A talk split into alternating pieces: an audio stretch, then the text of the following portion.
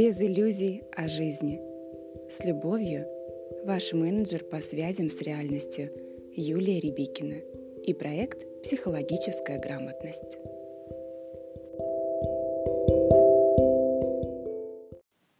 Здравствуйте, друзья мои! Сегодня мы поговорим о непростой такой теме, теме домашнего насилия.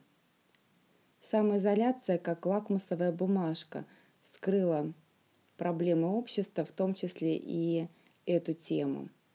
Потому что находиться в самоизоляции, где нет возможности сбежать на работу или по каким-то еще делам вырваться из квартиры, и приходится находиться вместе жертве и агрессору а, без возможности а, спрятаться или разрядиться в социуме, неминуемо ведет к вспышкам агрессии, что и мы наблюдаем сейчас в обществе. Друзья мои, важно понимать, что любой человек, будь то женщина или мужчина, ребенок или взрослый, может быть подвержен психологическому и физическому насилию. Это происходит вне зависимости от социального статуса.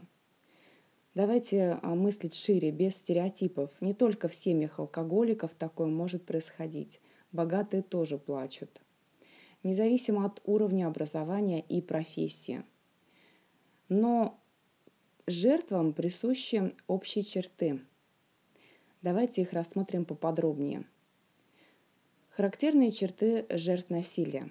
С детства имеют негативный образ «я». Недооценивают себя. Они не видят свои сильные стороны. Отличаются от других добротой и жизненной силой. Они добры к другим, но не к себе, могут вести себя чрезмерно альтруистично, имеют сильную потребность в принятии себя.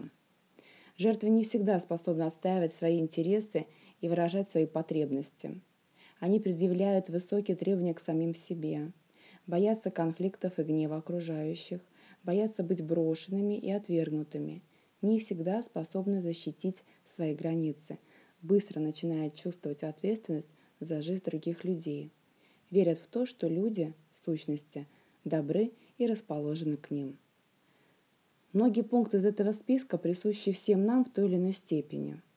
Но те, кто имеет слабую веру в себя и психологически безграмотны, особенно уязвимы. Большинство людей не только не могут отличить психопата от нормы, они не понимают, что подвергаются насилию.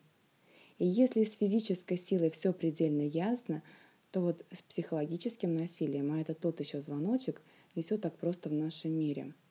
Да, друзья мои, люди живут из поколения в поколение в семейном аду, не вынося ссоры из избы, а то, что же люди скажут, прикрываясь иллюзией «счастливы вместе». И самое удивительное для меня, как для психолога, было услышать от клиента «А я думала, что все так живут». Не все так живут, друзья мои, не все. Если так жили ваши родители – бабушки или соседи, это еще не значит, что все. Можно жить и по-другому, без насилия.